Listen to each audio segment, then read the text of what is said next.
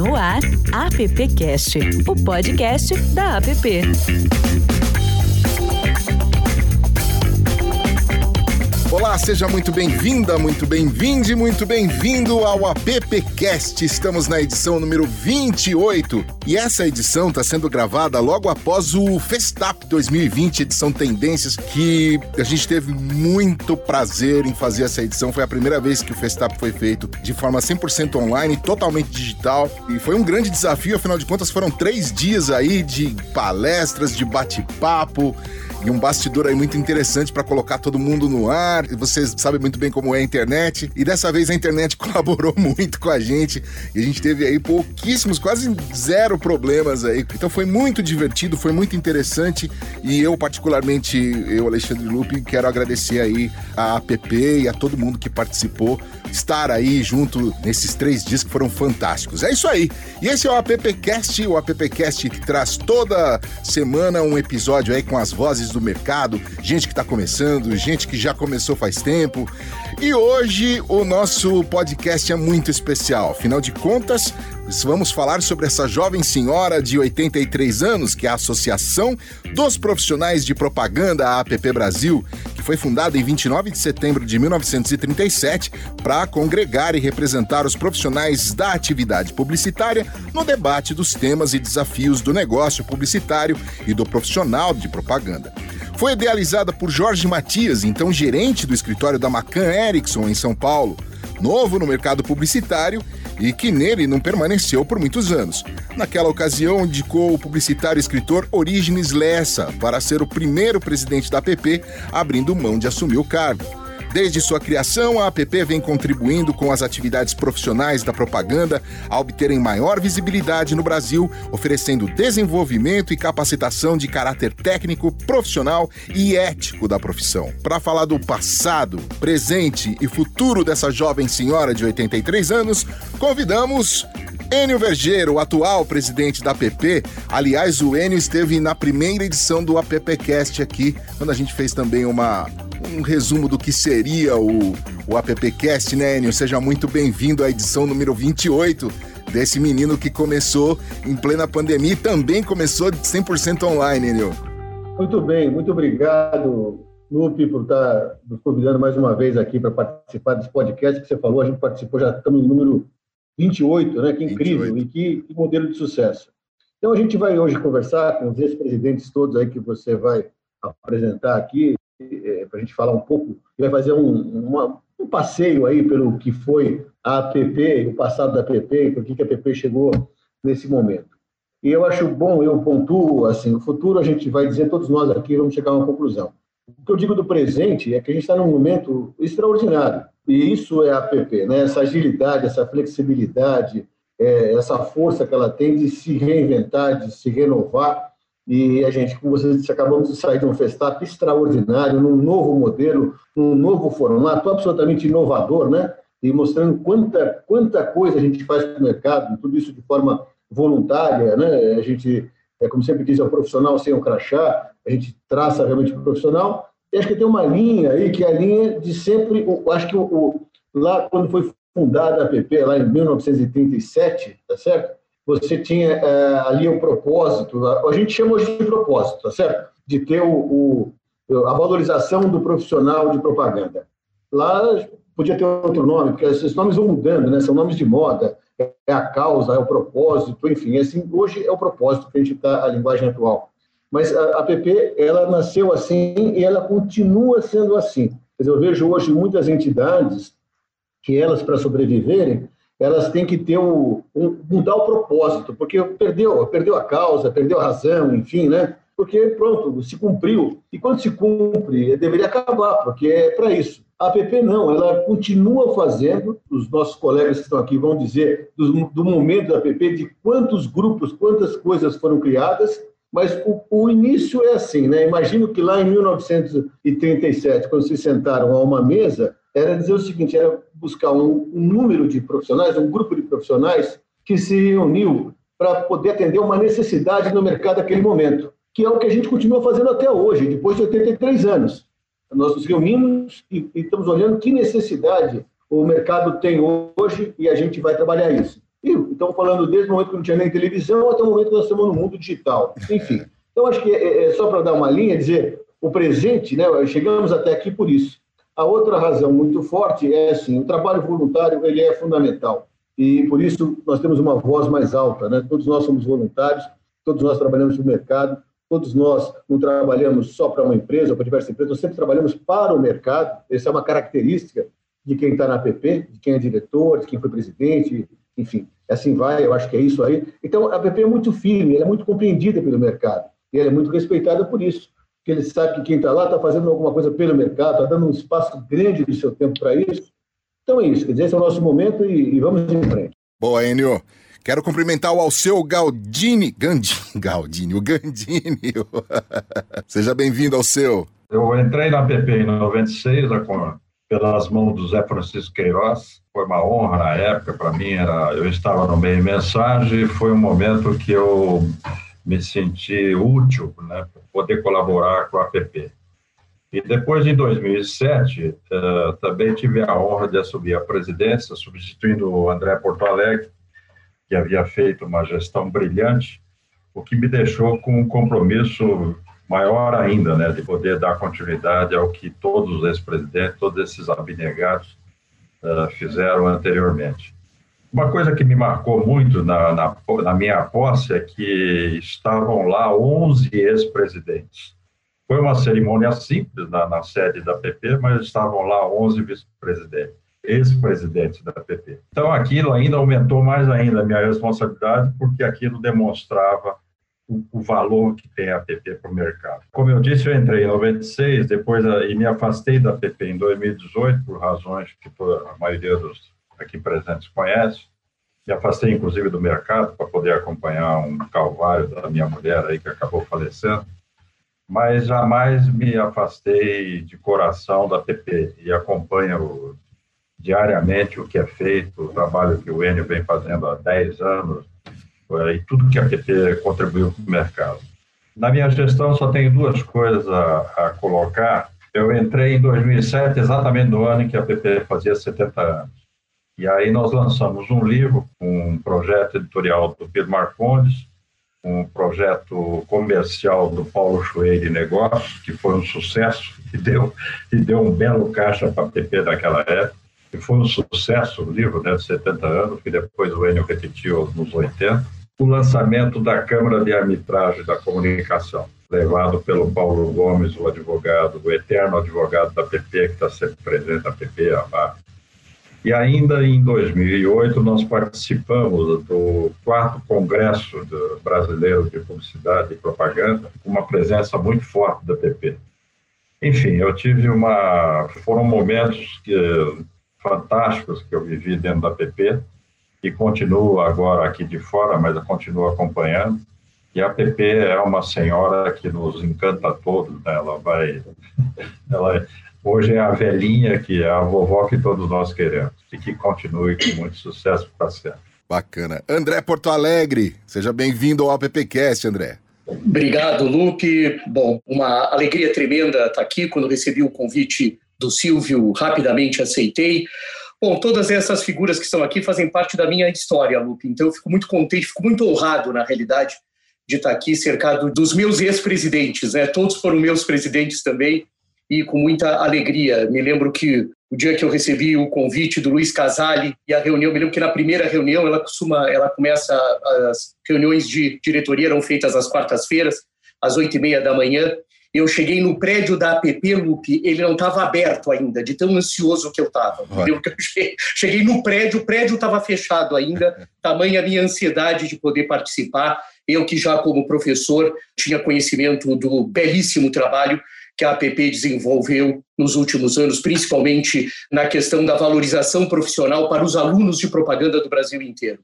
Né? Então, é uma alegria muito grande eu ter convivido e ter tido a oportunidade de participar de todas essas gestões sobre todos os presidentes que estão aqui hoje presentes. Eu tenho uma história e eu sei de uma realização. Mas eu queria dizer uma última coisa, Lupe, que todos nós, desde 1937, temos uma coisa em comum.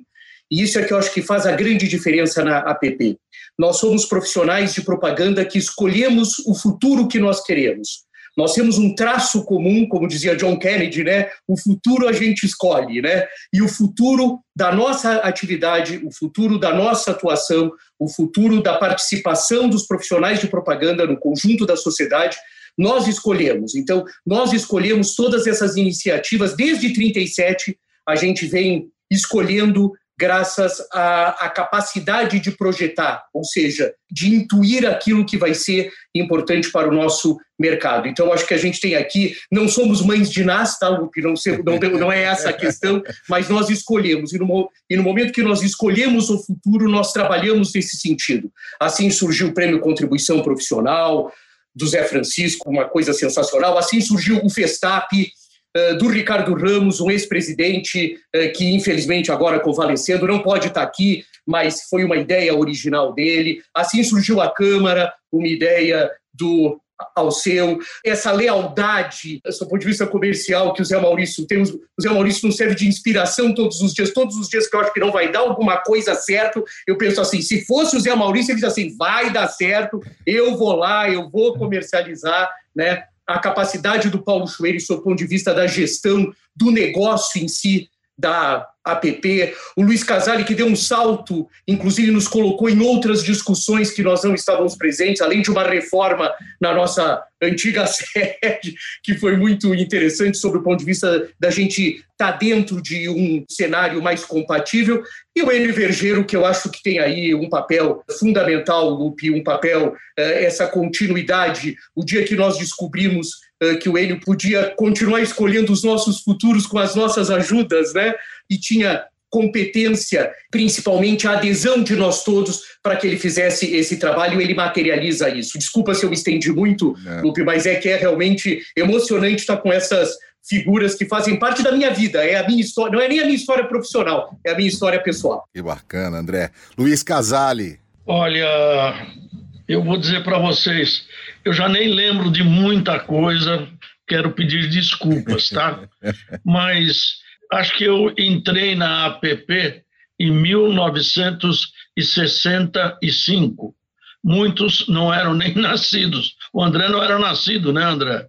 Então, eu frequentava a APP na 7 de abril e tinha o privilégio de almoçar na APP uma comida feita pelo Gilberto, era uma comida maravilhosa. E eu ia com o meu patrão na época, que era um gênio, o Hélio Barroso, e a gente ia sempre almoçar. O nosso escritório era na Dom José de Barros, e a gente ia sempre almoçar lá. Por quê?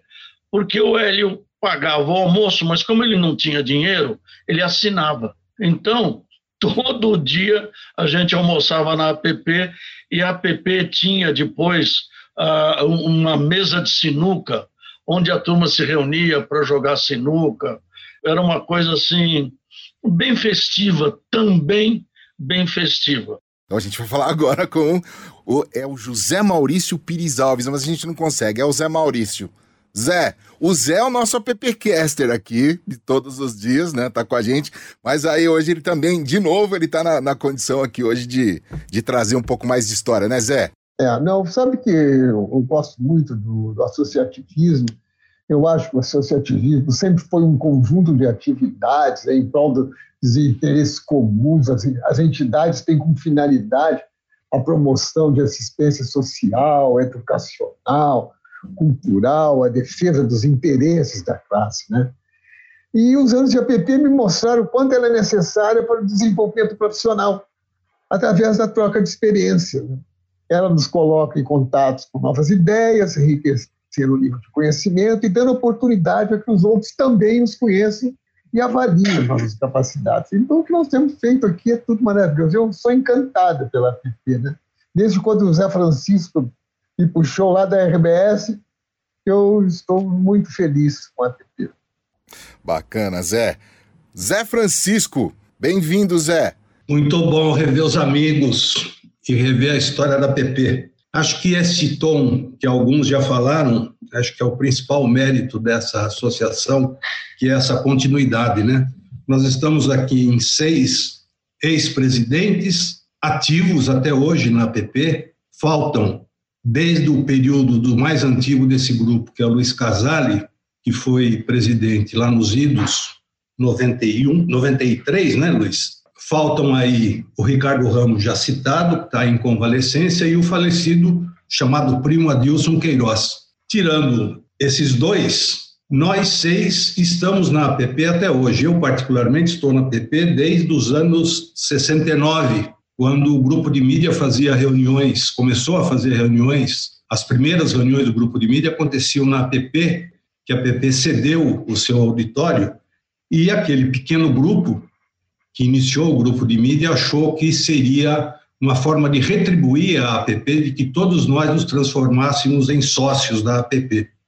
Acho que desse grupo que está aqui, deve ter restado eu e o Paulo Chueire, que somos então sócios desde essa época. E essa coisa da continuidade é que é a base fundamental dessa senhora, jovem senhora de 83 anos, está viva até hoje, mantendo, como o Enio colocou, o seu pilar básico do desenvolvimento profissional. Isso é imbatível, isso é imbatível. Durante muitos anos nós fomos, pudemos desenvolver esse trabalho sem perder essa linha, apoiado por agências de propaganda, muito apoiado por veículos de comunicação, menos apoiado por anunciantes. Ressalte-se que o trabalho recente que o Enio vem fazendo junto à ABA há alguns anos é para resgatar a participação de anunciantes dentro da APP, o que é muito importante. Esse tripé é importante para essa continuidade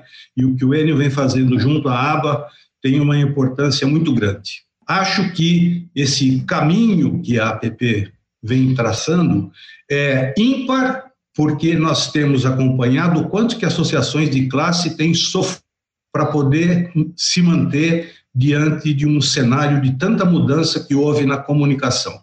E essa premissa do desenvolvimento profissional, ele é eterno. Mais do que nunca, diariamente temos que nos rever, temos que nos aprimorar, temos que nos conhecer as novas formas de comunicação, as novas formas de ser criativo, de ser mais eficiente na comunicação, e a APP vem fazendo isso com um brilhantismo fantástico. Estão todos de parabéns. É importante ressaltar também que essa equipe que o Enio conseguiu arregimentar nos últimos anos também faz a diferença nós, presidentes e nós, diretores, acompanhamos por algum tempo aquela coisa de você começar a diretoria com 15, 20 caras que você convidava e terminava o seu mandato com três, quatro para fazer reunião. O Enio vem conseguindo arregimentar pessoas que estão fazendo o dia a dia e dando uma contribuição muito importante para não ficar tudo pesando no, no ombro de um só. E só merece aplauso. E queremos que isso continue por muito tempo. É um prazer participar da APP. Paulo Chueiri, sua vez de dar um olá para a gente, Paulo. Olá, tudo bem, Lu? Tudo bem, meus amigos? Bom, eu também comecei a frequentar a sede da APP no início do grupo de mídia, final da década de 60, né, nas reuniões. Mas eu participei, fui convidado a participar da diretoria pelo falecido publicitário importante Ivan Pinto, quando eu tinha acabado de assumir a presidência do grupo de mídia. Foi em 88, 89. Da partir daí, eu fiquei lá na diretoria da PP por 30 anos. E com muita honra, porque eu, eu, eu sou muito gratificado por tudo isso que eu consegui ajudar a fazer juntamente com a equipe que eu pude acompanhar. Né? Quando eu assumi a presidência da APP, foi em 1999. Eu assumi a presidência com um pequeno déficit, entreguei a presidência em 91 com um caixa bastante representativo, um dos maiores da, história, eu acredito. Claro que não se deve a mim, deve-se às facilidades que eu encontrei naquela ocasião, né? Conseguimos fazer uma série de atividades lá, já falei da Biblioteca Origens Lessa, e depois vamos falar de outras coisas, mas acabei reassumindo a presidência em 2009 e depois ela foi é, ocupada na sequência pelo Enio Vergeiro, que continua até hoje aí, né, sempre abnegado, tendo que ter mudado os estatutos para poder permanecer na presidência, que a presidência era de dois anos com direito a uma reeleição, e hoje, graças a isso, o Enio está continuando a empunhar essa bandeira. Orgulho muito grande de participar da APP. Eu não estou no dia a dia mais, mas eu sou um sócio remido, sócio importante que tá, acompanho sistematicamente tudo que é feito lá e às vezes mesmo sem ser chamado do meu espetáculo lá com o Enio, meus amigos, né? Zé, Zé Maurício é um cara que me entusiasma muito, porque o Zé Maurício me ensinou, como sempre vendedor que foi, que a venda começa quando o seu prospect diz não. A partir daí é que o seu entusiasmo se redobra e você vai tentar efetivar a venda. E na maioria das vezes, com sucesso. Bacana, gente. Bom, tem tanta coisa para a gente falar e eu fico imaginando o seguinte, né? Quando a app surgiu, é, a gente comentou aqui que surgiu antes da TV a app. Então, os desafios que a app enfrentou todas essas décadas. Então, veio a televisão e revolucionou e lá estava a app. Né? Depois a gente se acostumou, lá mais para frente veio a internet e hoje, no momento em que as próprias redes sociais se, se questionam, né? a gente tem um documentário aí que está mexendo com todo mundo, que é o Dilema das Redes. Nesse momento em que as próprias redes sociais se que, começam a se questionar, como é que a gente faz para continuar com força para continuar mostrando a importância de uma entidade de classe, uma vez em que a gente tem um mundo tão globalizado, né? Essa moçada já não, não, não liga, a impressão que a gente tem é que já não ligam tanto para as entidades. Como é que a gente faz para a app continuar sendo relevante e protagonista aí com esses novos desafios. Agora não falo nem mais a questão de, ah, de como é que a gente lida com as redes sociais, mas agora é o além. Eu, Enio, você pode começar? Posso, mas eu, eu, essa pergunta é de um milhão de dólares. o que é interessante aí é o seguinte, né? É, eu não tenho uma qualquer situação desde que apareceu esse, esse documentário do, do dilema nas redes e não se fala nisso em nenhuma situação. Todo lugar é, o dilema das redes, tal. É. É, é Para nós aqui, né? A gente tem tempo de mercado o dilema das redes ele não é tão impactante, né? porque aquilo lá que ele coloca, a venda da audiência, saber o seu perfil psicográfico, nós que somos de veículos fizemos isso a vida inteira. Uhum. Né? Por isso que tem a TV de graça, precisa ter um rádio de graça para nós, né? porque alguém vende, um público vende a nossa audiência. Então, isso daí para nós aí acho que está superado. A gente não precisa. Eh, esse dilema, se é dilema, a gente já vive há muito tempo, né? Acho que eles vão concordar comigo, porque eu li um texto muito interessante do Stephen Kennedy que diz isso, né? Quer dizer, eh, sempre foi assim, nunca foi diferente. Por isso que você consegue assinar um jornal, consegue ver a televisão, consegue ter acesso ao rádio, que não teria, tá certo? Por quê? Alguém está pagando essa conta. Está pagando por quê? Porque o produto é você. Pô, chegar agora, pô, em 2020 essa conclusão, poxa vida, né? Estão tá, atrasados. Acho que nós estamos muito adiantados em relação a isso. Do, do futuro, eu acho que sempre vai ter um caminho porque a gente falou aqui, o próprio Schwerer falou agora, as nossas dificuldades elas podem ser vistas como dificuldades ou não. Eu, a gente pretende, consegue ver de uma outra forma, dizer que nós nunca tivemos problemas financeiros, até porque a gente nunca teve dinheiro, né? Nunca tem, então não tem problema financeiro. Então nós nunca tivemos os recursos financeiros necessários. E quando a gente teve, quando tinha um apoio forte, né, como o senhor lembrou, a gente pegou uma fase muito boa, que é apoiado pelas agências, principalmente pelos veículos de comunicação, por conta de entender o que a gente vem sempre fazendo e, e porque nós, é, como disse o próprio André também, é, fizemos pelo mercado, fizemos por nós também, né? Cada um que entrou aqui e participou da PP foi fazendo o mercado melhor até para si mesmo, porque nós trabalhamos aí 35, 40, 45 anos nesse mercado e com certeza a gente está no mercado melhor que quando a gente entrou. Então, nós fomos contributivos, né? nós fizemos por isso, né? e de modo participativo. Então, acho que isso, isso continua, eu acho que o que vale aqui, e por isso que, como alguns falaram, pô, gratifica demais, gratifica mesmo esse trabalho, gratifica às vezes mais do que o financeiro, e a questão é o seguinte, nós tivemos sempre os recursos humanos, que sempre se sobrepuseram aos recursos financeiros.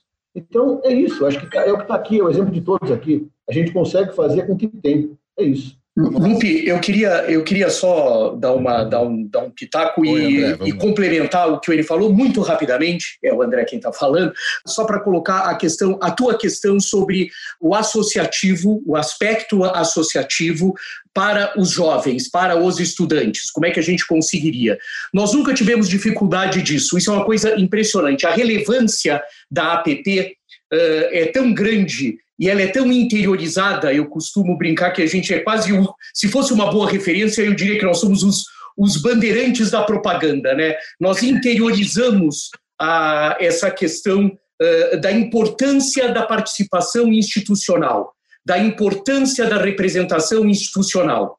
Em cidades menores, quando a gente sai de São Paulo, há discussões que todos nós presidentes já viveram, que era, por exemplo, custo de gráfica, que parece uma coisa hoje impensada, né? O custo e a gráfica, né? Duas, duas, duas situações impensadas que eram demandadas discussões, ou seja, a APP sempre teve um papel de regulador desse mercado. Então não é a representação pela representação, é um poder moderador, falando do que o Zé Francisco colocou, né? Entre agência, entre anunciante, entre veículos. Nós tivemos esse papel e os estudantes de propaganda sempre viram esse papel com muito bons olhos. Mesmo os das capitais, aí de São Paulo, que às vezes existia um mito aí de que ah, eles não participam, não, sempre participaram, sempre quiseram entender sempre se apoiaram na experiência desse poder moderador, desse aspecto regulador do mercado que a APP conseguiu liderar uh, e continua liderando ainda hoje.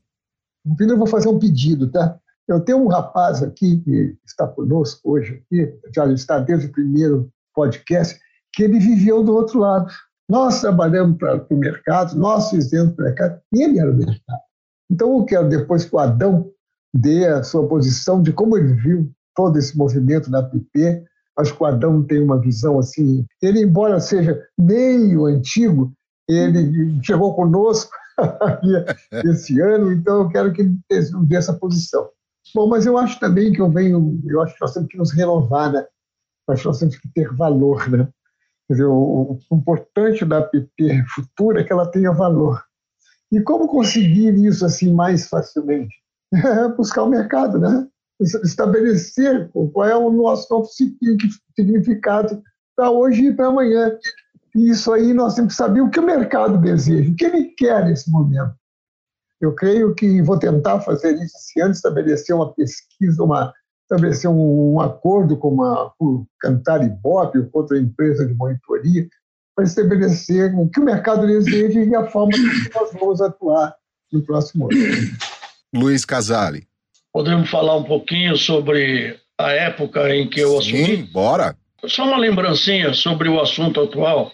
É, eu ontem li uma matéria do Jaime Troiano no Estadão, fazendo um excelente comentário sobre o dilema das redes. Muito interessante e, e vai mais ou menos ao encontro do que o Enio falou. Está se criando também um. Está tá, tá se aumentando o tamanho do monstro. Eu fui antecedido por agência, que foi o Ivan Pinto, e em seguida fui antecedido também por cliente, que era o Guilherme Stutzman, da Johnson. Quando eu entrei, foi em 93, eu fui presidente de 93 a 95, e eu tive, eu, o Lupe, eu tive muita sorte, é, peguei um, uma diretoria espetacular, que me deu um apoio pessoal em função de um problema que eu tive e me deu um apoio tremendo na gestão. Por quê?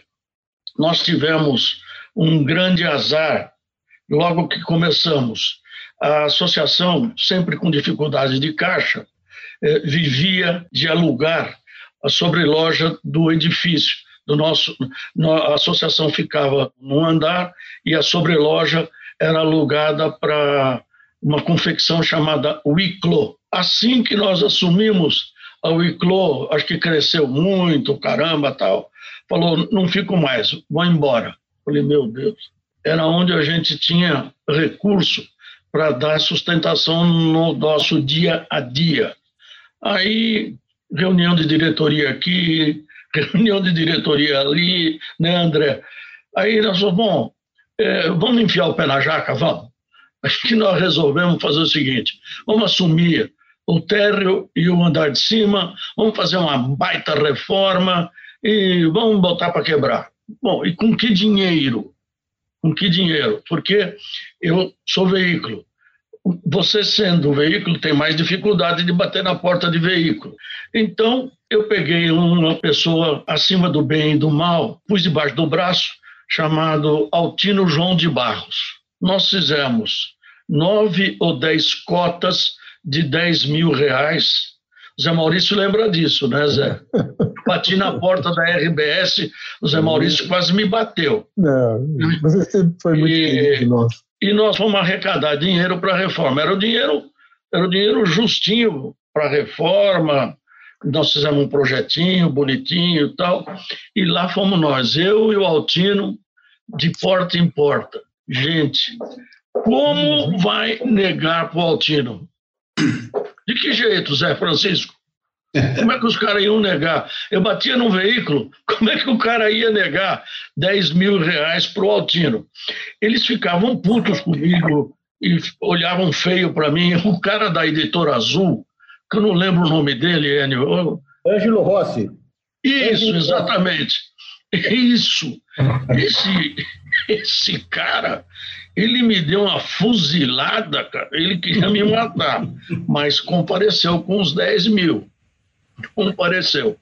E, graças a essa importância do Altino no mercado, nós conseguimos amealhar o dinheiro suficiente para a reforma. A sede ficou realmente maravilhosa e nós fomos um pouquinho além, fomos um pouco demais audaciosos, né, o, André? Nós, é, na ocasião, falamos: olha, é, na moda, é todo publicitário no final da tarde ir lá para o Pandoro, que uns falam que é Pandoro, né? Então, vai todo mundo para o Pandoro, caramba, tal. Vamos fazer o seguinte: vamos fazer o bar do publicitário aqui. Oh, um lugar bonito, porque a sede lá no alto, vamos fazer o bar do publicitário tal. O, o Armando Ferrentini doou um piano, doou um piano para nós, e nós montamos um baita de um bar maravilhoso. O sucesso foi zero. zero.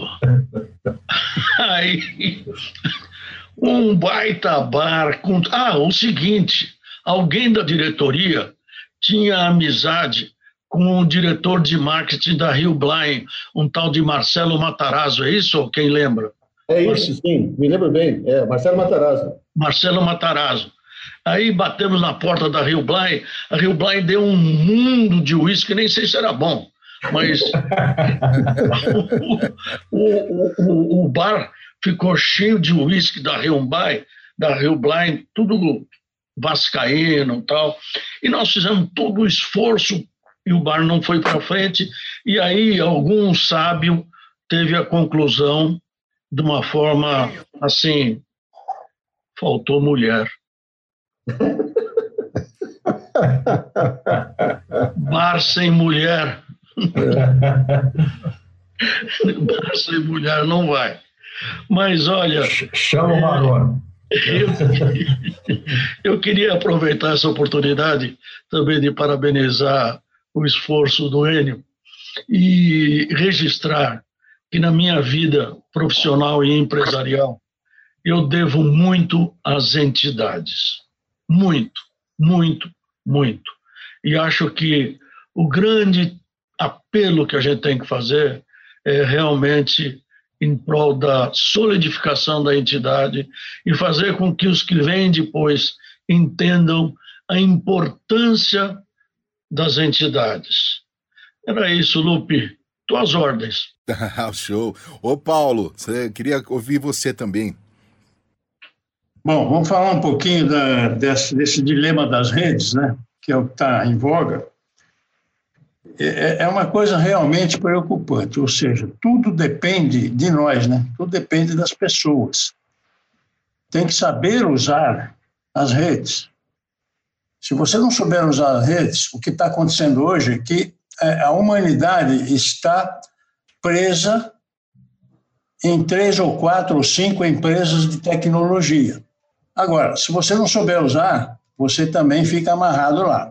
Essa coisa de, que eu vi nesse filme, quando você usa lá o WhatsApp, o vídeo, não sei o quê, você não está pagando nada, coisa maravilhosa, etc., você, na verdade, está sendo também um produto sendo vendido aos anunciantes, aos clientes dessas empresas. Então, nada é de graça, não existe almoço de graça. A gente tem que ficar muito atento a isso. Isso eu digo daqui para o futuro. Né? Agora, é, estava lendo hoje no Estadão, se não me engano, que essas empresas de tecnologias grandes, Amazon, Google, Facebook, Apple, estão já sob vigilância do governo americano. O governo americano resolveu fiscalizar isso.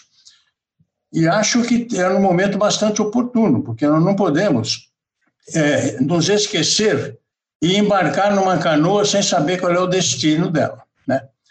Então, esse é o registro sobre, sobre as redes sociais, essa modernidade, toda a tecnologia. Com relação à, à app, o Luizinho foi muito modesto aí, falou que a app estava lá no, no térreo e no, na sobreloja. Na verdade, é uma senhora cobertura, era, né? Foi vendida agora. Uma senhora cobertura na Hungria, no edifício Torremolinos, um dos escritórios mais charmosos que nós temos no nosso setor, na nossa área de publicidade e outros. Então, isso também nos honrou muito. E, e, essa sede foi produto de uma permuta feita na gestão do João Natalio Neto, falecido há pouco tempo, com os veículos, Estadão, outros veículos, Folha, etc., e a Gomes de Almeida Fernandes, que foi quem construiu o prédio. Então, em troca de espaço... Adolfo Lindenberg. Adolfo Lindenberg. Adolfo Lindenberg. Adolfo Eu Lindenberg. participei disso. Eu participei disso, Paulinho. É, Adolfo Lindenberg, Estadão. Folha, etc., em troca de espaço, construíram o, aquele prédio e nós ficamos com a cobertura. Então, isso foi uma meta interessante conseguida, pelo, obtida pelo, pelo Natália, né? E essa sede rendeu muito. Agora, hoje, esse negócio de sede está sendo questionado. Né? Com a pandemia, está todo mundo em home office, os escritórios estão se enxugando, estão se restringindo, então vai ser muito mais difícil você manter sedes suntuosas, etc, etc. Estamos trabalhando num mundo novo que tem que ser visto com muita cautela e muito entusiasmo também. É, são desafios, é, é, é aquilo, né? Aí a gente volta para os 83 anos da APP, né? nessas todas essas oito décadas, quantos desafios e os né, desafios diferentes a própria associação enfrentou lá no início do podcast, quando eu questionei, é justamente agora esse desafio de continuar fazendo com que a APP seja relevante, né? Você veja uma coisa, é, falando em fonte de renda, é, uma fase muito grande que nós participamos, nós todos estamos aqui, foi uma fase em que os sócios eram sócios pagantes, nós tínhamos mais de 200 sócios pagantes, nós tínhamos cerca de 40 empresas contribuintes, com valores maiores, obviamente, e além disso, nós organizamos o Prêmio Contribuição Profissional no espaço Rosa Rosaram, que era um dos espaços mais importantes do show de São Paulo, mediante pagamento, que na época, estou falando de 20 anos, sei lá quantos anos, você pagava lá 150 reais para ir ao nosso jantar, primeiríssimo nível, etc. Era uma fonte de receita importante. Outra fonte de receita importante foi a nossa revista, chamada Canto do Galo. Foi reeditada, né? revisada e também trouxe um resultado muito interessante para nós. Enfim, é, é, o mundo mudou, mas nós também tivemos ações muito interessantes para manter a estrutura da PP em funcionamento. Eu creio que o Zé Francisco também teve uma posição muito. Ele está muito quietinho ali. É. Mas ele teve uma posição preponderante na PP, né? Ele. ele... Ô Zé, você está triste hoje, Zé Francisco? Tá Posso fazer uma É o São Paulo. É o São Paulo do Zé. É o São Paulo ou é o saudosismo? Está São triste. Paulo do Zé. triste. Fica triste. Eu estou preocupado com o jogo de logo mais. Fica triste, não. Estou ouvindo todos, eu acho muito proveitoso. Eu acredito, voltando a falar do futuro da PP, acho que tem um grande nó a ser vencido, que é esse momento de mudança que, que o mundo da comunicação está passando e que tem a ver com isso que nós fizemos até aqui, que é essa coisa da continuidade, né? Vocês vejam bem, esse evento maravilhoso que a PP acabou de fazer, que é o Festap, ele tem a importância desse rejuvenescimento, né, da atividade da PP, de fazer um Festap usando um, uma forma moderna de se comunicar, adaptada à necessidade do momento, mas principalmente de chamar a atenção dos jovens para aquilo que a entidade pode fazer. Mas o que eu digo é o seguinte: o grande desafio, o mundo da comunicação de hoje, na velocidade que está, onde o que foi feito ontem já está sendo substituído por hoje, Parece que as pessoas vivem em função do momento do hoje e parece que não querem discutir. Quem compra quer comprar o que vai ser feito amanhã sem pensar no ontem. E isso foge um pouco da discussão de como se reunir, de como procurar saber realmente quais são os caminhos mais duradouros, o que mais precisa ser feito para ser pesquisado, descoberto, porque o novo é que parece que é o importante. Não importa se vai dar resultado ou não, mas quem fala o novo parece que tem o dom. E isso afasta a discussão. E isso afasta o desenvolvimento profissional.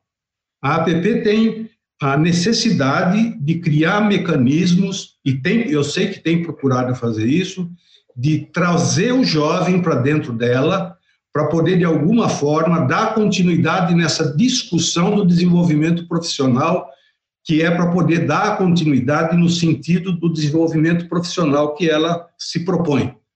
É, é fundamental esse rejuvenescimento para que o trabalho dela continue naquilo que ela sempre se propôs fazer. Ô, Zé Francisco, uma coisa interessante, o Lupe, está aí, o Adão, ele, nós, nós que participamos, o Cid Soledade, o criador aqui do, do nosso podcast, as pessoas se sentem muito honradas, em vir participar do podcast. Você convida, assim, o dono da, da Macan lá, ele vem, bom, muito obrigado, que bom que vocês me convidaram. A identidade tem prestígio, tem força. Precisa demonstrar esse valor para os anunciantes. Eu, eu vou tentar fazer aí. Posso fazer uma curiosidade, Lupe? Vamos lá, Luiz. O Paulo Chueri, atrás de você está a Garra do Galo, é isso? É verdade.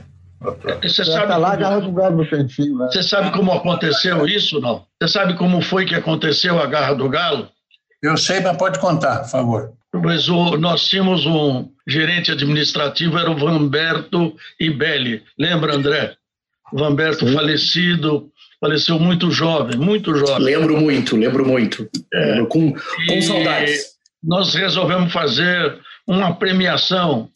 Nós tínhamos que fazer um prêmio. Eu não sei exatamente, não lembro, desculpe, André. Eh, Bom, eu sempre falei, Vamberto, vamos procurar alguma coisa pronta que a gente possa comprar, né, para dar uma impressão que é a garra do galo, caramba, porque nós não tínhamos grana, não tinha condição de projetar, de desenvolver e tal. Ele foi na, na Gabriel Gonçalves. Foram jogos, jogos publicitários. Ele foi na Gabriel Gonçalves, ali na Avenida São Gabriel, perto da igreja ali, e achou um negócio assim que parecia um parecia uma garra de galo, entendeu? Trouxe para nós na diretoria, pô, nós aprovamos na hora, compramos acho que era uma dúzia, né, André? Se compramos, compramos a ferramenta, Luiz Casale. Hoje Mas, essa depois- ferramenta. É, depois nós depois- compramos lá no Ipiranga, lembra? Isso, isso, E isso. nós compramos a ferramenta para fazer a garra do galo. Desculpe, era uma Maravilha. não essa história, não. Eu estou vendo lá atrás do chueiro, tem lá a garra do galo, e estou vendo aquela famosa foto da CN, que ele está ali, uma foto maravilhosa ali. Não é isso, chueiro? Tá. E tem duas fotos. Tem uma foto que foi batizada de foto do repolho, mas depois ficou foto do buquê. São ex-professores da escola de propaganda. E eu estava começando a carreira e o Valdemar Listenfeld me levou para lá. Então eu, eu apareço, apareço lá. Juntamente com o Castelo Branco, com o Antônio Nogueira e outros caras, Roberto Alibe, que, que eram diretores ou eram professores da Escola Superior de Propaganda. É a foto que você está aparecendo aí, a foto superior. A foto É. inferior é um, um anúncio da CBBA, que é uma foto do Renato Castelo Branco sentado no chão, que a, a agência estava começando, não tinha móveis, e ele pegou o aparelho de telefone, que era aquele telefone preto ainda, e Uma ligou para o seu amigo diretor do grupo Visão, chamado Said Fará. E nessa ligação, alguém foi lá e tirou essa foto, e esse se tornou um anúncio. Eu tenho esse anúncio aí com muito carinho, guardado aqui. que Lá na minha mudança, o vídeo quebrou, depois que quem recuperou esse anúncio para uma exposição na ESPM foi o Geri Garcia, Sim. recentemente falecido, um dos donos da CBBA. Legal. Hein, Zé, Zé Francisco, a maldade dizia que a escola chamava superior na 7 de abril do centro de 30, porque era no segundo andar, né?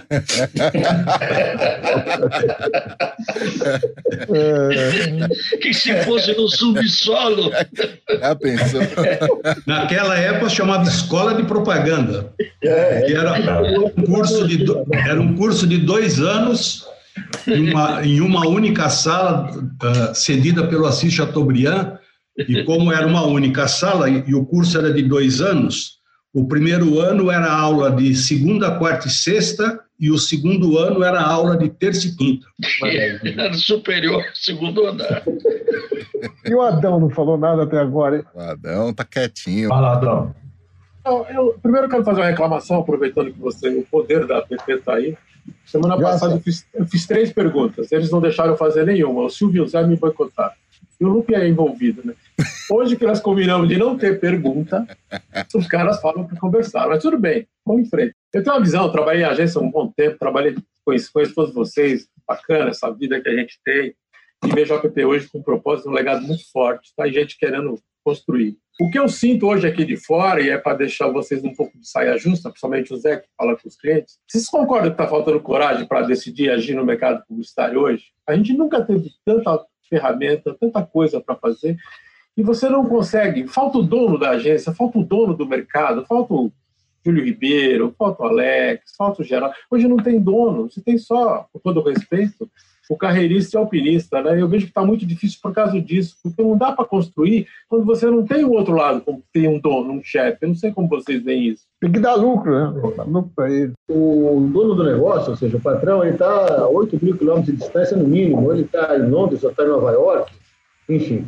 E, ou Paris, né, no caso da Publicis. E, e não tem a, aquela preocupação na construção e na preservação do mercado que esses queriam construir de fato o um mercado são aqueles mesmos nomes que a gente sempre cita, né? Eu vejo alguns que saíram do mercado, como o Roberto Dualib, e o Roberto Dualib é um entusiasta do trabalho da PP.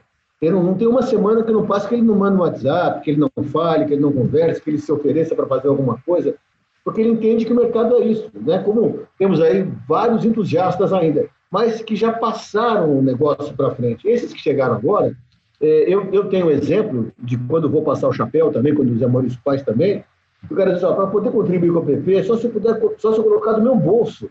Porque eu não tenho, os caras não querem, não entendem isso, não fazem isso.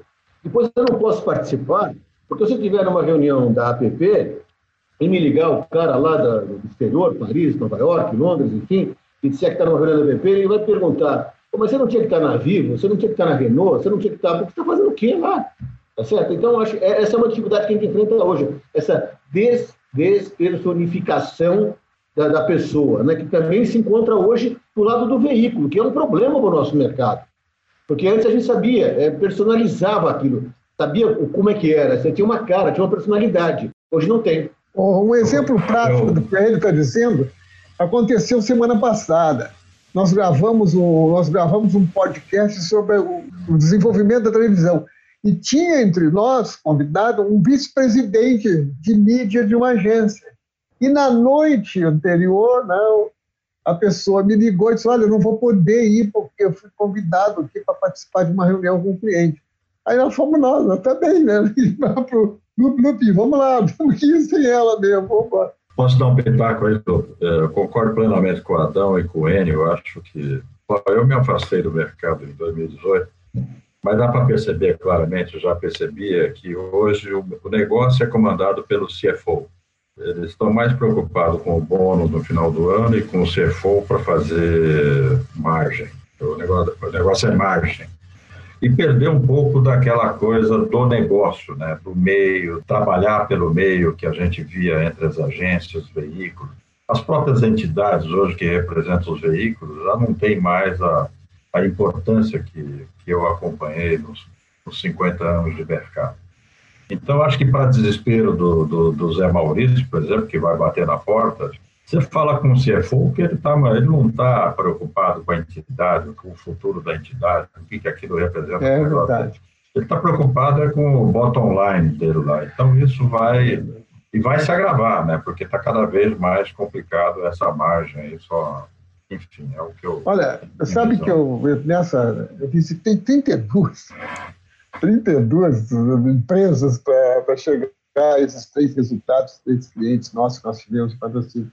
Eu vi assim, que, mas não é, não é da, da agência tal, não. É de uma empresa americana, é um mundo de coisas. Eu não tenho dinheiro. E não foi uma, não, foi grupos imensos. Os caras chegaram a dizer não, não temos dinheiro, velho. Pô, pô, eu, eu então vou, me dou vontade de tirar 10 reais e dar para eles lá, né? Acho que tudo isso que vocês estão falando é, é reflexo da globalização, né? As empresas hoje estão sendo administradas de acordo com a cartilha global da sua matriz, da sua holding, sei lá, se é capital aberto, fechado, enfim, você não tem mais aquela a personalização que nós tínhamos aqui.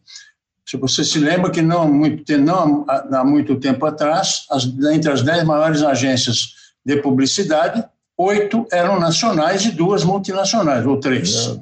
Hoje não existe mais. Existe, acho que hoje, uma agência nacional, que é a Artplan, as demais são todas agências multinacionais. E essa história de grande agência, pequena agência, também está se alterando muito. Que hoje as agências têm muito foco independem do volume de faturamento propriamente dito e muito mais daquilo que elas entregam aos seus clientes através dos negócios que elas fazem com eles. Então, a prática de negócio também se alterou completamente hoje. Então mudou, o cenário é outro, completamente diferente. Nós não vamos ter mais Roberto do Ailib, não vamos ter mais Renato Castelo Branco, Zé de Alcântara Machado, não vamos ter. Não vamos. Paulo, Paulo, desculpe. É, isso não aconteceu fundamentalmente porque a agência começou a dar de graça aquilo que ela tinha, a única coisa que ela tinha para vender. Essa história do projeto Jabuticaba, de que o bônus, o, BV, na minha opinião, como veículo, o BV fez com que as agências dessem de graça a única coisa que elas tinham para vender. Por isso perderam muito da sua relevância. Eu lembro que quando eu comecei em propaganda, eu era office boy do departamento de propaganda da Refrigeradores Clímax. Quem atendia era a agência Panam Propaganda.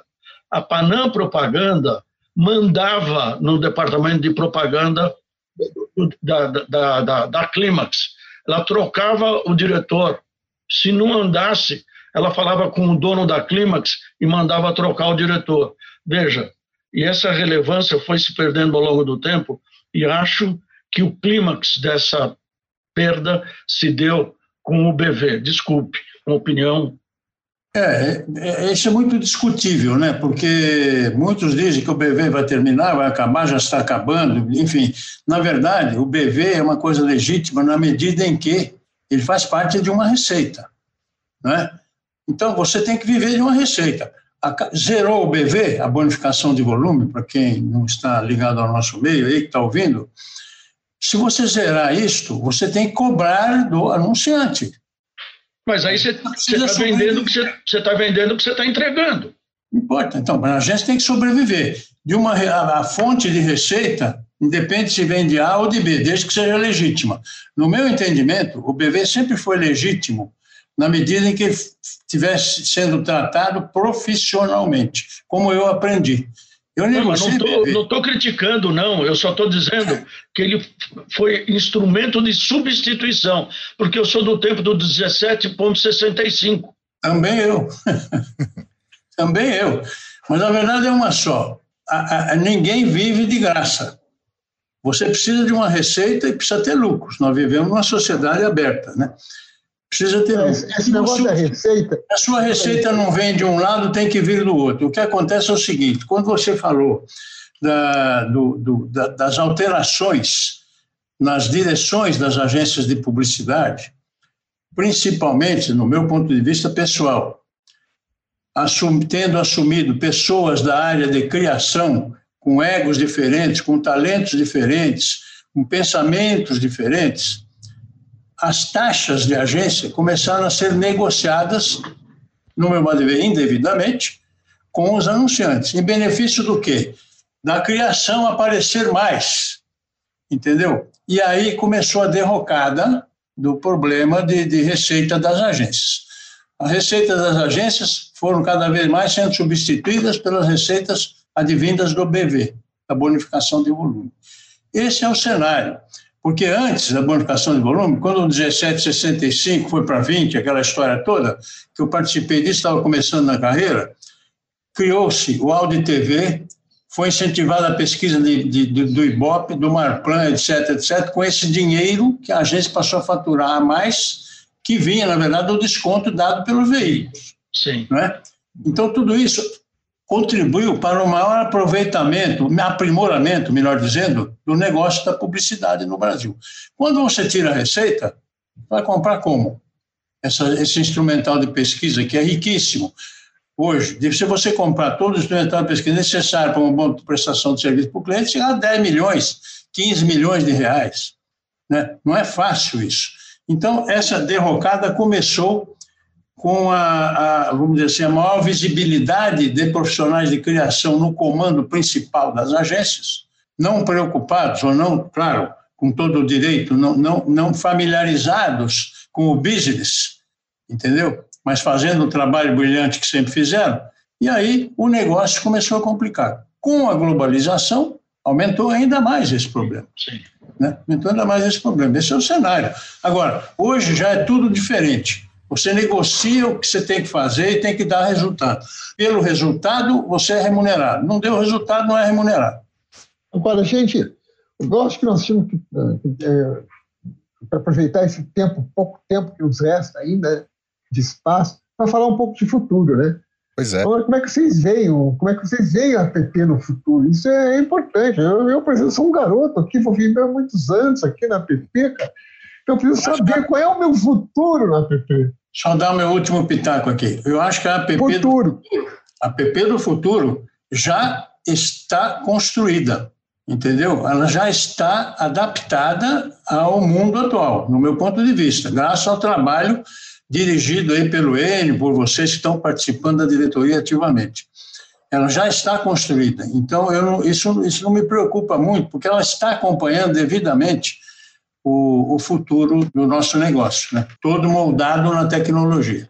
Eu acho o seguinte, a questão do futuro, que sempre nos preocupou a todos aqui, depois do formato que a gente encontrou nesse Festap. Para mim, é, é, incrível. Eu acho que ele, mais uma vez, é um formato inovador e foi ele muito melhor de estruturas que a gente viu do decorrer do ano aí, é, com outros, eu não quero citar nomes, mas com outros modelos assim muito parecidos, tenho certeza que o nosso foi melhor, é, ele foi mais interativo, ele foi mais atrativo, enfim. Então, a gente acha já um, um caminho aí é, que, é, que é muito interessante. Quer dizer, é, é a app é, desse modo virtual muito bem adaptada.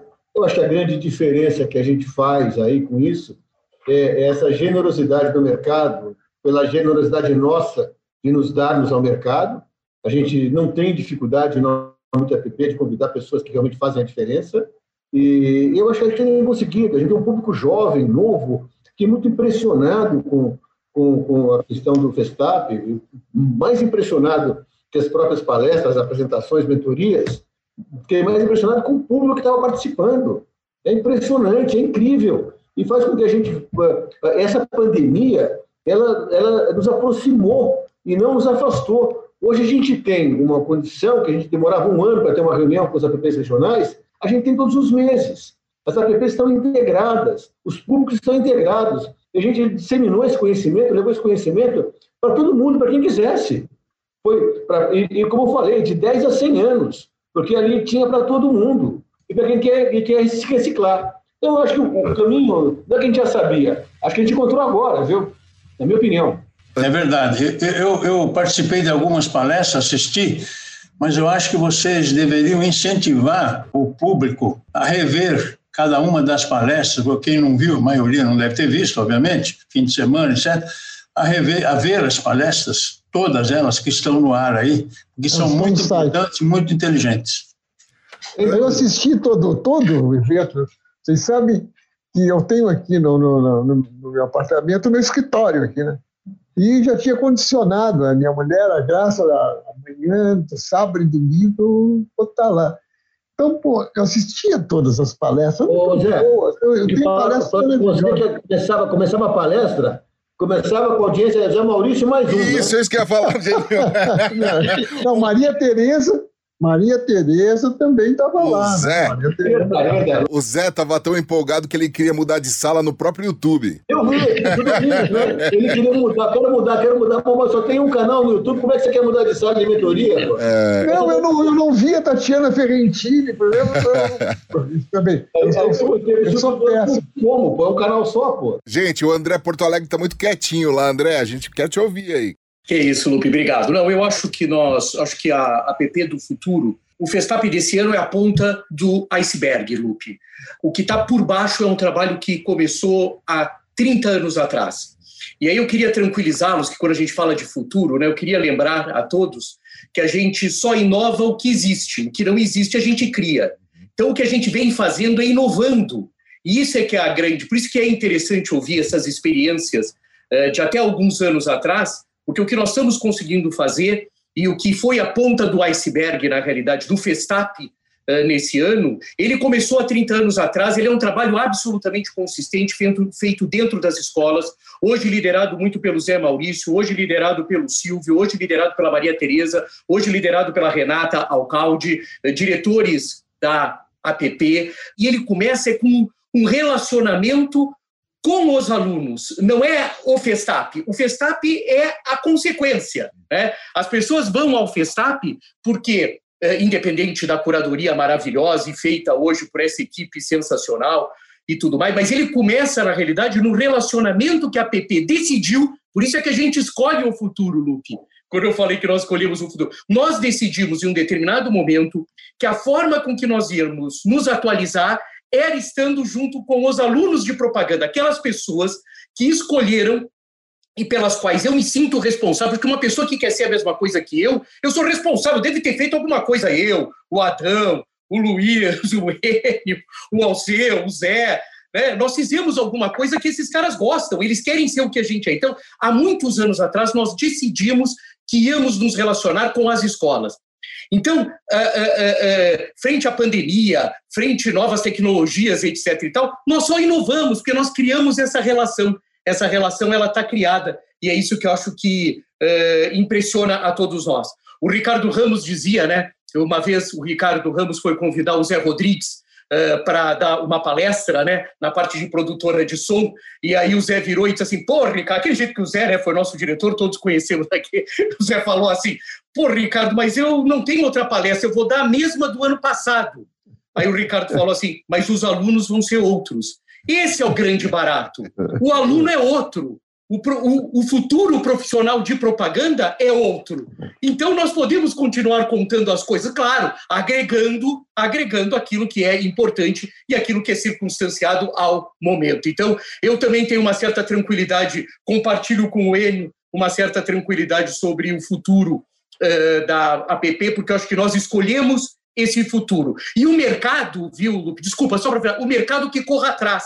É isso é que eu acho curioso também. Ele que vem a correr atrás de nós, porque essa chancela, essa interlocução com o futuro profissional nós temos. E é muito legal na palestra do Festap, a palestra de abertura do Márcio Santoro, porque aquele caso que ele conta, que o Ivan Pinto pediu para ele dar uma palestra como estagiário, e ele teve que apresentar a agência como estagiário, se eu não me engano, foi, foi o Ivan, ou, ou, é, é sensacional. Eu me lembro uh, do Márcio Santoro, desculpa, do Márcio Santoro, se apresentando como estagiário, apresentando agência. Ali estava o futuro. O Márcio hoje é um líder do mercado e apresentou, uh, uh, fez a abertura do nosso Festap. Então, acho que a gente está muito em linha, Lupe. Eu também estou relativamente tranquilo. André, só para complementar o que você falou do Márcio Santoro, né? Eu, a gente tive um comentário na semana passada. Eu fui falar, me perguntaram de mídia programática, o que eu fazer na PP e essa modernidade da PP, esse modelo tecnológico que a PP está adotando, sabe? E uma pessoa mandou um negócio aqui, achei bem interessante, ao meu respeito. É, imagine para nós, né? trago para nós, né? Ele disse assim: mais um dinossauro pilotando um foguete.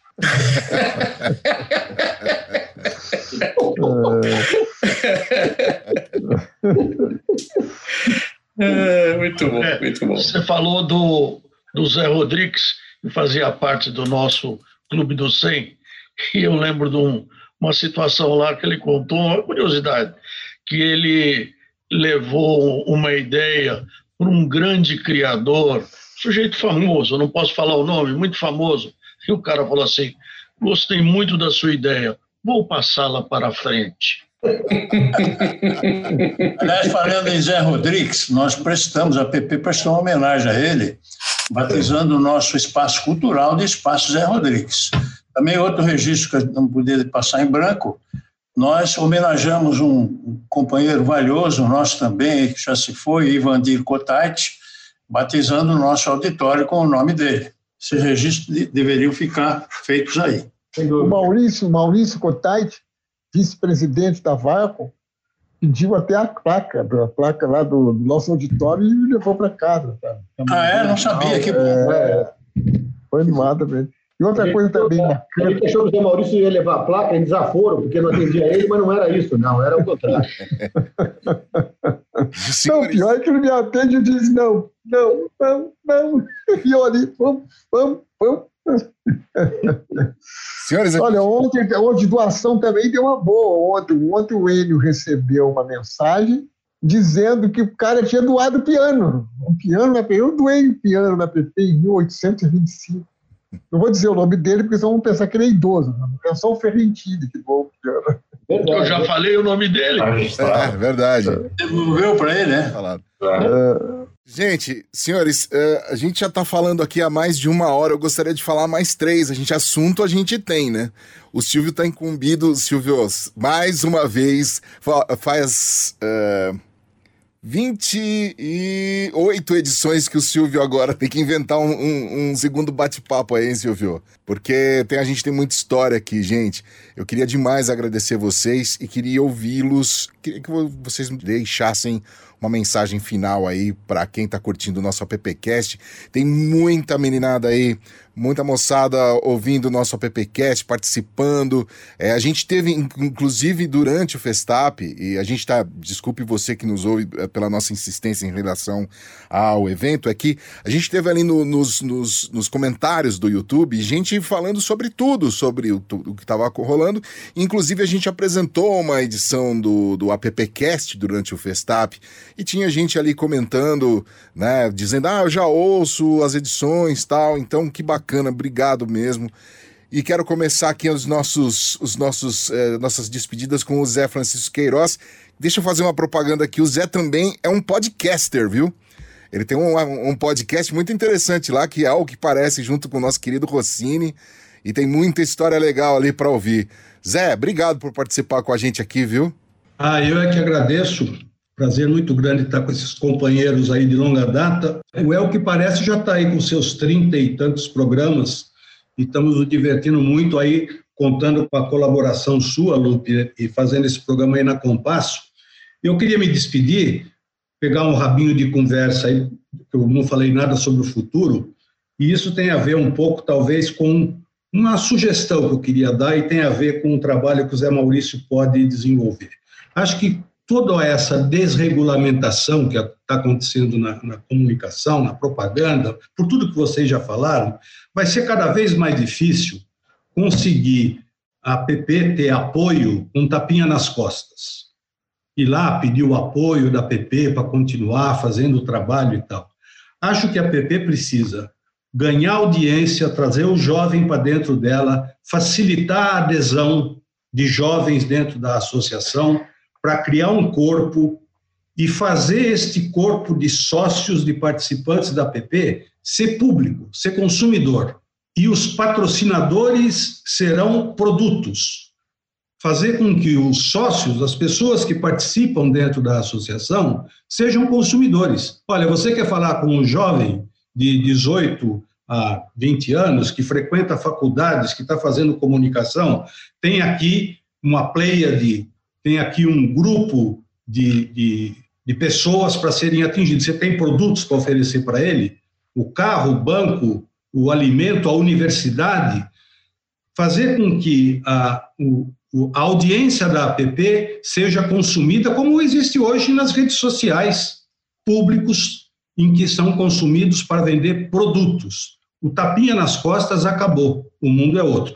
Um abraço, muito obrigado, felicidades para a PP. Eu não estarei quando ela estará completando 166 anos, mas eu desejo muito sucesso para ela.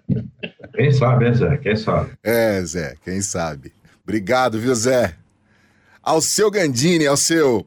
Cara, muito obrigado por participar com a gente. É... Que pena que a nossa uma hora passa sempre da uma. Foi rápido, foi rápido e extremamente agradável. Muito obrigado, Lupe. Foi um prazer poder rever os velhos amigos aí, esse monte de abnegado, um monte de gente da, da melhor estilo. É sempre um prazer revê-los. E acho que, retomando também o assunto do futuro, a PP já demonstrou hoje claramente aqui o que é o futuro.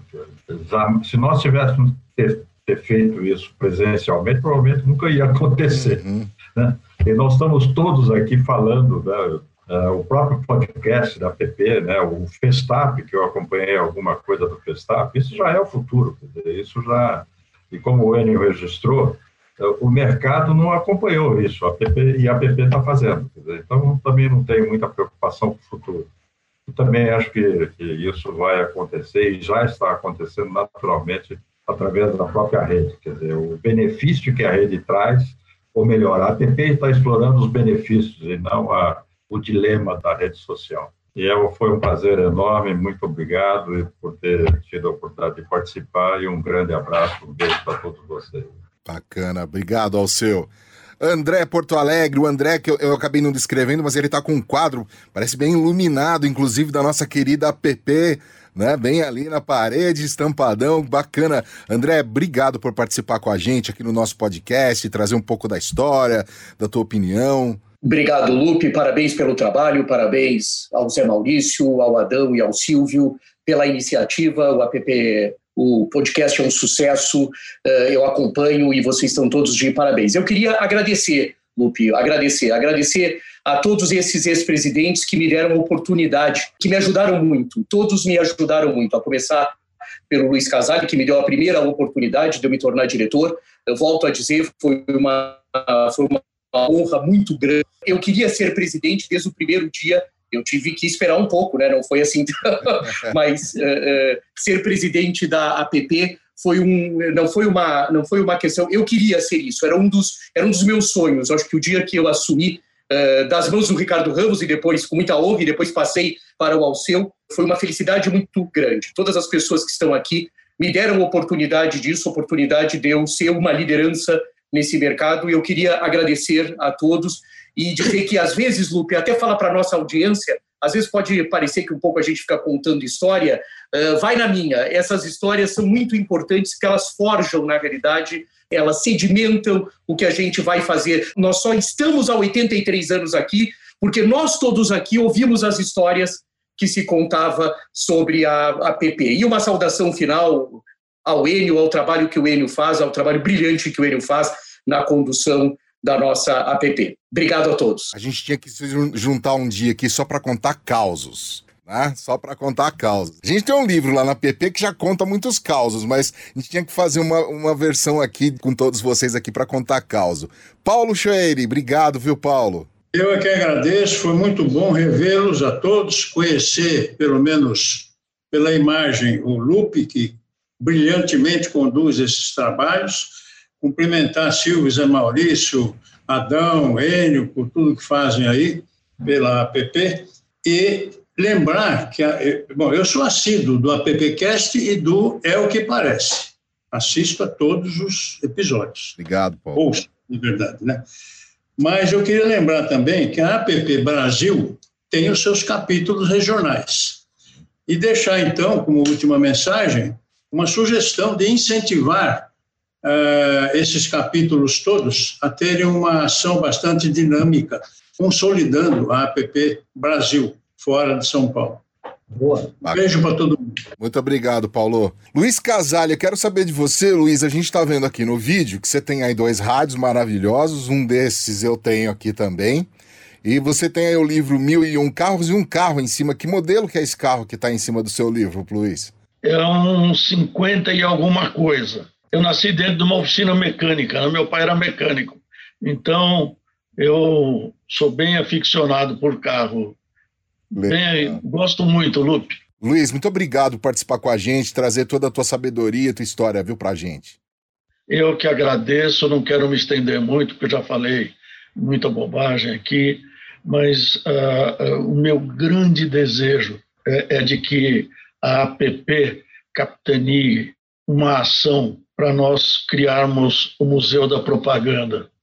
Eu já falei para o Enio, ele está com pouca coisa para fazer na vida. Ele... e passar o pepino para os outros é muito fácil, né? mas aproveitar a, a, a, o nosso governador é publicitário, o João Dória, quem sabe a gente conseguir um espaço do Estado que a gente possa realmente, de repente, fazer a sede da APP lá e o Museu da Propaganda. Esse é, é o meu sonho. Mas olha, muito obrigado, viu, gente, de poder estar junto com todos vocês. Uma delícia. Governador, ajuda a gente aí, hein? Ô, Zé Maurício, obrigado, Zé. Zé, você só pode ficar fora do AppCast quando você tem reunião no Conar. Fora isso, você não tem direito de faltar, hein? Não, tudo bem, estou aí, né? Semana que vem tem reunião do Conar, mas não vai coincidir com a nossa. Ah, nossa então tá bom. Zé, muito obrigado, viu? Como sempre, você contribui tanto aqui no AppCast. Tá bom. Ô, Lupe, obrigado Lupe, a vocês que nos ouvem. Pode fazer campanha, Lupe? Pode. Então eu queria indicar um vereador aqui do. Pro... Pode. É o 55 111. Tá bom. 55 111, tá indicado. Tá indicado. Muito bem, obrigado. Presidente Enio Vergeiro, eu não tenho como deixar de agradecer, como parar de agradecer aí a oportunidade que você deu, especialmente aí pra gente, toda a força que você deu e a abertura que você deu pra gente e continua dando pra gente realizar as coisas aqui dentro da PP. Eu sou um novato aqui e, e me senti muito, muito é, bem-vindo à casa. Então quero te agradecer é, por, por essa oportunidade, por deixar a gente trabalhar aqui. E, e poxa vida, foi, foi muito. está sendo muito. está é, sendo de motivo de muita felicidade assim fazer parte da, da casa. Então quero te fazer um agradecimento pessoal aí, Enio Vergeiro, nosso presidente aqui Você da. vê que é uma troca. A gente tem aqui a BP e é uma satisfação estar com todo mundo aqui, porque a APP é uma entidade líder e tem confiabilidade e credibilidade, que foi construído com todos os líderes que estão aqui, né, hoje, falando, porque tem confiabilidade, credibilidade e são líderes do mercado, falam com líderes do mercado de outras entidades, o próprio Luiz falou a importância da entidade na vida dele, enfim. Essa é a nossa importância, é isso que acontece. Então, a nossa APP ela é isso, e ela está à disposição do mercado. E a gente tem tentado, todos nós aqui, fazer o melhor. Por isso eu encerro aqui colocando ao mercado, a quem está nos ouvindo, que aproveite né, essa entidade de mais de 80 anos e a nossa experiência aqui, que somada tem mais de 400 anos. Então aproveitem, aproveitem que estamos disposição do mercado, é isso. Domingo, domingo a gente estava fazendo uma conta aqui, né, Enio? Domingo a gente estava fazendo uma conta aqui. aqui. Bom, eu estou com 50 anos. Deu mais, deu, deu mais 400, mas eu arredondei, mais de 80, mais de 400, mas enfim, aproveitem. Tá bom. Eu quero fazer um agradecimento também especial ao nosso Silvio Soledade. Silvio, eu não vou deixar você passar em branco aqui e quero te agradecer também pessoalmente. O Zé Maurício, que é o meu padrinho aqui, né? E ao você, Silvio Soledade, pela parceria de sempre. A gente teve um final de semana intenso aí. E obrigado por tocar esse podcast aqui com tanto amor, tá bom? Legal, queria, obrigado, Lupe. Eu queria agradecer especialmente ao. Eu, para mim, não tem ex-presidente aqui, tem. Com, é tudo presidente. Com, nós temos todos presidentes, porque eles são muito ativos, muito participativos. Eu sempre, quando eu estou com dúvidas com o que fazer, eu sempre recorro a eles. Eles sempre têm um, uma palavra de, de estímulo, de incentivo, todos eles, né? Então, eu, eu também fui, me senti super bem acolhido na APP, já como associado, depois como sócio lá, convite do Paulo Chueire, e, e eu aprendo muito com esse grupo aqui, então é muito legal a gente saber que a gente pode contar com os presidentes, né? Apesar que no Brasil o ex-presidente tem mais, mais atuação do que o presidente. mas, enfim, mas, enfim, mas eu acho muito legal a gente poder contar com uma entidade que tem 83 anos, mas que uh, os, podemos contar com esse grupo que ativamente participa da PP e sempre contribuindo uh, dando sugestões, criticando quando tem que ser criticado. E, e como o André falou, a gente está inovando, a gente não tem que ficar criando nada, nós temos que fazer, melhorar aquilo que já vem sendo feito. E a Sandra, presidente da ABA, diretor, presidente executivo da ABA, ela mandou uma mensagem para ele dizendo que eles buscam repetir o que a gente faz na APP. Então é legal ver isso da uma Associação Brasileira de Anunciantes que fica se espelhando no que a gente faz para poder fazer lá os, os projetos deles também. Então a APP continua inovando a gente tem que parar de se preocupar com o futuro, porque o futuro é, que a gente, é o que a gente vai fazer mesmo. E se a gente parar de fazer, a gente fica sem futuro. Então, é isso. Muito obrigado pelo apoio de vocês em todas as iniciativas que a gente propõe na PP. A gente sempre encontra apoio. Então, isso é que faz com que a gente se estimule a fazer e que bota o carro na rua para as coisas acontecerem. Muito obrigado, viu? Silvio Soledade, vice-presidente da APP, Silvio. E o Adão Casares, eu vou dar um tchauzão pro Adão, que é o cara que também que colabora muito aqui e é o que mais é pego de surpresa por nós o Lupe, o Silvio e o Zé me fazem aquele filme, Dormindo com o Inimigo, sabe?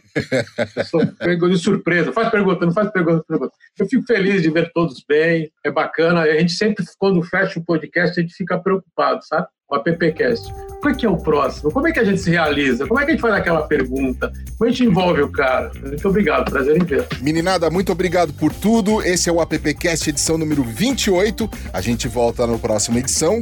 Claro que com mais grandes nomes aqui do mercado, gente que está começando. E é isso aí. Eu sou Alexandre Lupe, agradeço a Compasso Colab por montar, editar e distribuir o AppCast aí para todas as plataformas de áudio. Muito obrigado por ter dado play e ficado conosco até agora. Valeu! Até a próxima. AppCast, o podcast da Associação dos Profissionais de Propaganda. Produção Compasso Colado.